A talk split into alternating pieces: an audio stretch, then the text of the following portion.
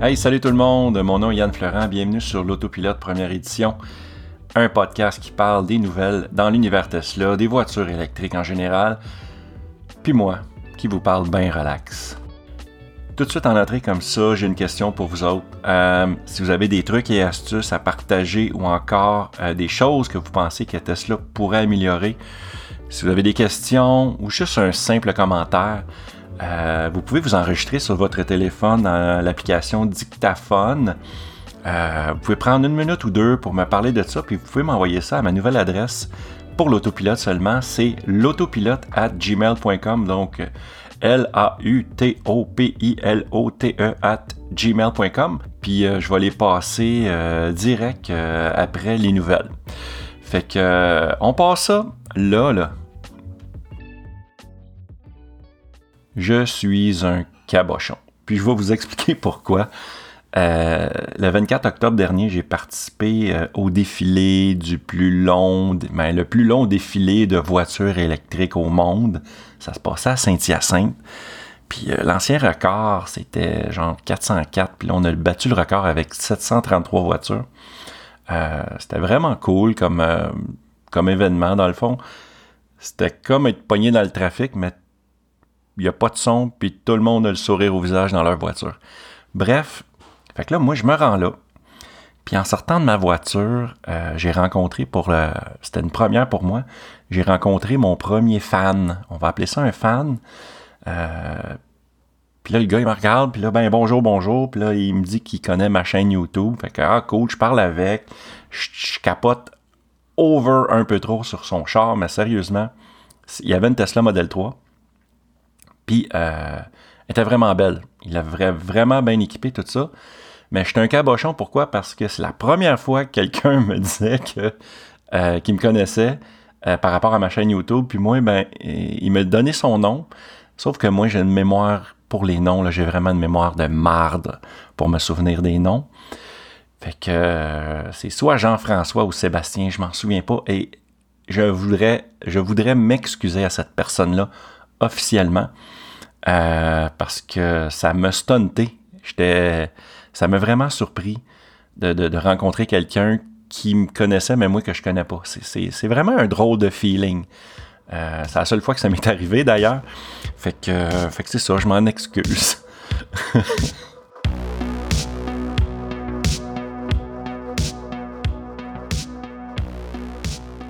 Une des premières nouvelles que j'ai pour vous autres, c'est Tesla a commencé à livrer des modèles 3 et des modèles Y sans port USB et sans chargeur sans fil pour les téléphones intelligents.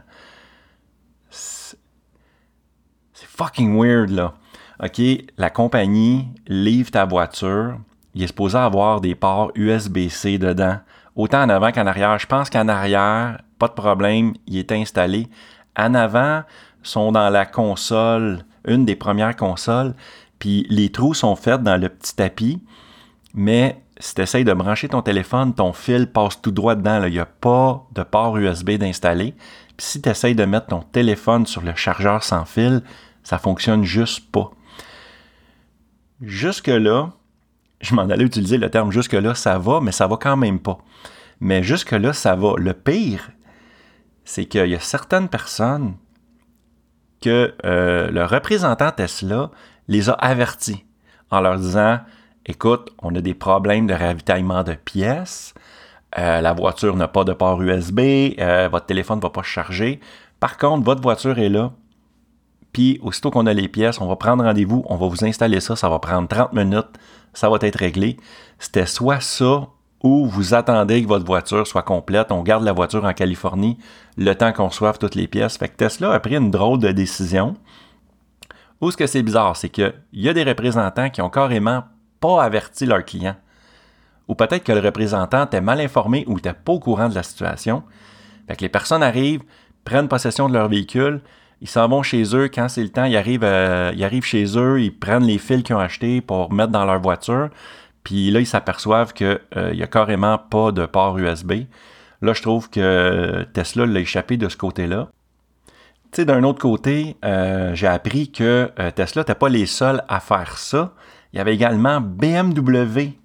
BMW qui ont commencé à livrer des véhicules avec l'écran tactile, mais l'écran, l'écran est livré, il y a l'information dessus, sauf que le tactile ne fonctionne pas sur l'écran, mais ils livrent les voitures comme ça.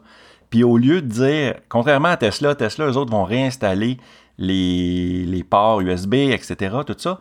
Euh, BMW, eux autres, euh, ils ont vendu, ben, d'après l'article que j'ai lu, ils livrent les voitures sans écran tactile, fait que tu es obligé d'utiliser les fameuses, les molettes. ça fonctionne aussi avec des boutons. Euh, c'est soit que tu as l'option de toucher avec ton doigt dans l'écran ou d'utiliser la molette pour te déplacer un peu plus. Ça fait plus old school, je trouve, comme, comme technologie. Ça fait plus 2010 comme façon de travailler. Euh, on est en 2021, là, ça devrait être pas mal tout tactile. Mais là, BMW livre les voitures sans écran tactile. Donc l'écran est là, mais évidemment, on peut pas, on la touche, ça fait rien. Euh, bon, à leur défense, euh, en livrant la voiture, ils vont donner un rabais qui varie, je pense, ça tourne autour entre, 60, entre 175 et 500 de rabais. Mais moi, personnellement, si je paye pour une voiture pour avoir un, écran tactile, je m'attends à avoir un écran tactile. Il y a également, euh, pas BMW, pardon, il y a également Volkswagen euh, qui a fallu qu'il arrête pendant une semaine deux usines en Allemagne, les usines de fabrication, parce que carrément, ils ont des problèmes de ravitaillement de pièces. C'est vraiment un gros problème présentement dans l'industrie. Tesla, eux autres, ils ont décidé de ne pas arrêter, de continuer de, pomper du cash là-dedans. Fait qu'ils euh, continuent de livrer les, voitures, puis ils se disent, ben coudon, on, fera, on fera une mise à jour rendue là, un peu comme avec avec leur logiciel euh, à l'intérieur des véhicules. Fait que euh, c'est ça. C'est weird, right? Il n'y a pas que moi. Il n'y a pas que moi qui trouve ça bizarre.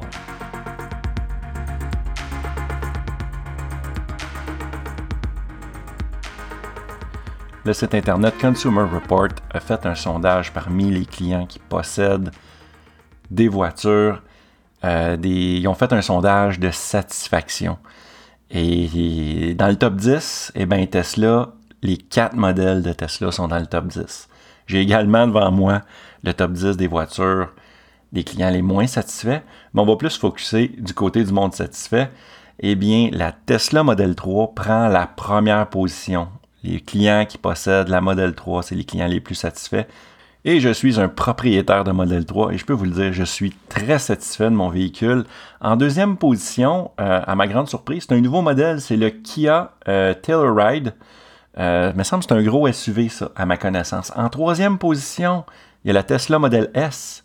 En quatrième position, la Tesla Model Y. Et la Model X, un où vous pensez, est exactement comme son nom l'indique, en dixième position, Model X, de Fait que euh, c'est ça, les quatre modèles dans le top 10, c'est très impressionnant. Il y a une autre voiture qui est électrique, hybride branchable, qui est dans le top 10, c'est la Toyota Prius. Euh, je le mentionne parce que ma voisine, elle a une Toyota Prius, elle capote sur sa voiture. Fait que euh, c'est bon de savoir qu'elle n'est pas toute seule à aimer sa voiture. La Toyota Prius est huitième. Euh, c'est ça. Si jamais, exemple, vous voulez savoir c'est quoi les véhicules à ne pas acheter? Je vais vous nommer euh, le top 10 des voitures, des propriétaires de voitures qui sont les moins satisfaits. On parle ici de la Mazda CX3, la Nissan Kicks, la Infiniti QX60, Infiniti QX50. Je pense que les QX, c'est pas, euh, c'est pas bon. Le Jeep Compass, ça, ça me surprend pas. J'ai beaucoup entendu parler en négatif de ce camion-là. Ensuite, il y a le Nissan Pathfinder, le Chevrolet Trax, le Infiniti Q50, encore une fois, Infiniti se fait torcher le cul.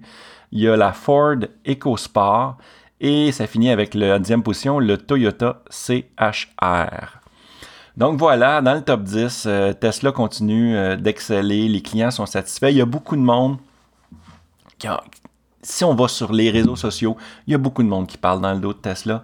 Mais euh, côté satisfaction, si tu es propriétaire d'une Tesla, normalement, tu es pas mal satisfait. Oui, il peut toujours arriver des choses avec, ton véhicule, mais euh, en général, il y a des fortes chances que tu sois satisfait.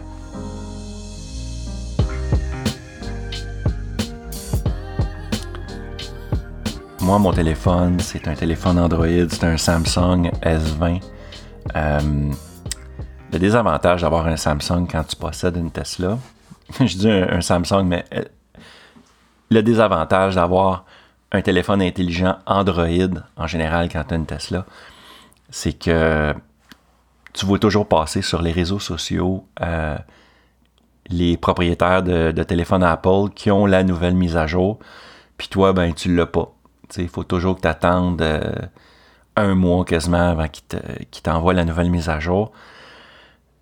La bonne nouvelle ces temps-ci, j'ai remarqué que Tesla mettait à jour plus rapidement l'application après ça sur Android. Fait que euh, ce qui arrive, c'est que, exemple, sur l'iPhone, ils font la nouvelle mise à jour. Là, tout le monde te montre c'est quoi qu'elle offre de plus. Ben, à cette heure, ça prend à peu près entre 5 à 10 jours. Puis euh, la mise à jour arrive sur Android. Fait que ça, c'est le fun. Au moins, on, attend moins longtemps qu'avant. Puis Tesla, euh, dernièrement, ils, ont, ils, fait encore une mise à jour. Puis ce que j'ai trouvé le fun, c'est que dans la dernière mise à jour, ce que je trouve le fun, c'est que maintenant, on peut modifier les petits boutons d'accès rapide. C'est que avant, euh, c'était soit tes, accès rapides étaient limités à euh, barre des barres ton, ton, ta voiture, euh, la fan, ouvre le port de charge ou ouvre le coffre avant de ta voiture. Mais maintenant, on peut tout, on peut, on peut vraiment le personnaliser. Puis moi, je l'ai vraiment changé pour, là, il y a l'hiver qui s'en vient. Fait que là, j'ai, mis mon petit bouton euh, de, pour euh, défroster ma voiture. Euh, j'ai gardé le port de charge parce que j'aime bien ça. Des fois, c'est, pratique. J'ai mis le, klaxon parce que où ce que je vais travailler, il y a à peu près 500 voitures dans le stationnement. Fait que c'est toujours un projet retrouver ma voiture. des fois, je me souviens pas où. Fait que j'ai mis le klaxon en accès rapide, comme ça, ça va bien. Puis j'ai enlevé le coffre avant. Ça sert ça sert rarement. J'aime bien mieux mettre personnellement la valise arrière. Fait que là, moi, j'ai mis mon bouton de valise arrière comme bouton rapide, d'accès rapide. Fait que ça, c'est vraiment cool. Euh, une autre affaire qui est le fun, ça fait pas partie de la dernière mise à jour de l'application comme telle, mais j'ai remarqué qu'ils ont mis à jour le widget. Parce que sur votre téléphone Apple, ma gang de chanceux, euh, vous avez des beaux widgets tout le temps. On dirait que le téléphone est, est bâti pour avoir ça. Puis euh, Android traîne toujours de la patte avec ça, mais maintenant, dans mon nouveau widget, j'ai accès à ces petits boutons-là d'accès rapide. Fait que là, c'est vraiment cool. Fait qu'au moins, mon widget, avant, il me servait juste à voir si mon, ma voiture, le nombre de kilométrage qu'elle avait, puis euh, si le Sentry Mode était activé, exemple, si le mode euh, pardon, si le mode Sentinelle était actif. Mais maintenant, j'ai accès à ces petits boutons-là. Fait que je trouve ça pas mal cool. Dans la dernière euh, mise à jour, ben, la dernière, ça dépend, c'est quand vous écoutez ce podcast-là, mais dans la mise à jour numéro 8, euh, je pense j'annonçais que Tesla offrait pour la première fois des bornes de recharge avec le fusil euh, J1772. C'est un, c'est dans le fond, c'est que c'est le fusil qui sert que tu peux brancher n'importe quelle voiture. autre que Tesla, du moins. C'est pas le même port de charge que Tesla. Puis je trouvais ça le fun parce que les, les bandes Tesla, euh, me semble de mémoire, ils n'ont pas bonne réputation là, pour, être, euh, pour être au froid à l'extérieur en hiver. Mais si vous avez un garage, c'est parfait. Puis ce qui est le fun des bandes Tesla, c'est que ces modèles de bornes-là, tu peux les brancher en série. Ce que ça veut dire, c'est que tu n'as pas besoin de te sortir deux fils, euh, deux fils 240 volts à partir de ton, de ton breaker pour, pour brancher euh, tes bornes, c'est que tu sors un fil, puis tu les mets en série après ça, les deux bornes. Puis ce qui fait que si tu as deux voitures électriques, tu sais, comme exemple, moi dans mon cas, j'ai une Tesla Model 3, puis ma conjointe, elle a une Chevrolet Bolt. Donc avec deux bornes, tu branches tes deux voitures et le circuit électrique va partager selon quelle voiture a besoin d'énergie. Ça veut dire, une fois, exemple, si je branche ma, la Tesla Model 3 est en train de charger, ma conjointe, elle arrive, elle va brancher sa Bolt. La Bolt va pas charger tout de suite, mais une fois que la Tesla va être pleine, là, la borne, la Tesla va arrêter, puis le circuit va être, l'électricité va être transférée vers la Chevrolet Bolt automatiquement. Ceci étant dit, euh, au début du mois de novembre, euh, Tesla avait mis sur leur site internet une borne Tesla avec un fusil J1772, eh bien, euh, la borne est, maintenant plus à vendre. c'est terminé, est disparu du site Internet. Si tu essayes de rentrer l'adresse URL exacte de la borne où ce qu'elle était, ça donne une erreur 404. Euh, Normalement, quand ça, ça l'arrive, euh, ça veut dire qu'ils vendront plus le produit. Parce que s'ils avaient tout vendu les bornes, euh, ça aurait été indiqué comme étant, ça aurait été indiqué comme un produit épuisé et non euh, quand ils n'en ont plus en stock, ils l'enlèvent pas du site Internet, ils marquent juste c'est épuisé. Fait que là, le problème, c'est quoi? Est-ce qu'il y a eu des problèmes de fabrication de la borne? Euh, est-ce qu'ils se sont aperçus que les bornes étaient défectueuses puis ont décidé carrément d'arrêter le projet? Parce que j'ai lu sur un autre site Internet à un moment donné que ça existait déjà, ces bornes-là, Tesla, puis qu'ils en avaient vendu un paquet euh, à Parc Canada. Donc, techniquement, ces bornes-là devraient fonctionner, mais pourquoi qu'ils ont enlevé? Euh, on n'a pas de nouvelles du côté de Tesla, donc on ne sait pas. Fait que euh, si vous pensiez vous acheter une borne Tesla J1772, eh bien, il va falloir attendre, puis vous allez avoir vous allez devoir acheter une autre option, peut-être comme une Heavy Duty ou une Flow. Je parle au Québec, bien sûr. en France, je sais que vous avez carrément d'autres modèles. Mais bon, écoute, euh, la vie continue.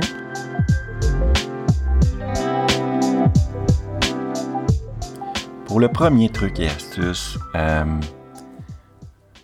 aujourd'hui, euh, je conduis la Chevrolet Bolt de ma conjointe parce qu'il fallait qu'on change les pneus d'été.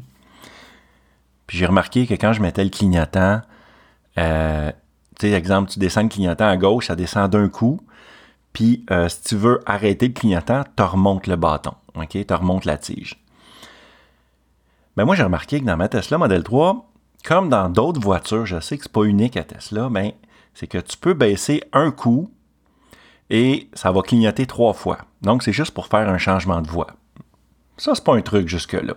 Et si vous appuyez un peu plus, là, le clignotant va rester. Tu sais, comme exemple, si vous êtes avec à une lumière, là, le clignotant va continuer.